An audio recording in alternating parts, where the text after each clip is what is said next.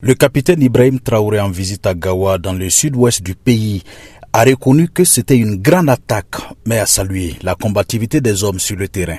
Ce qui a été le cas le week-end dernier d'une attaque d'envergure sans précédent que nous avons vécu au niveau de Djibo. Heureusement, la combativité des hommes qui y étaient et aussi les décisions importantes qui ont pu être prises a permis de mettre l'ennemi en déroute.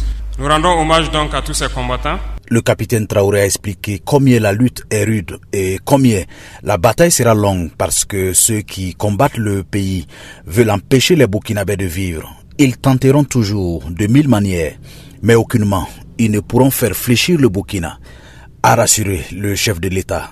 Les djihadistes aussi semblent montrer la même détermination et essaient d'étendre leurs opérations vers le nord du Bénin, du Ghana et du Togo. Lamine Traoré, Ouagadougou. VOA Afrique.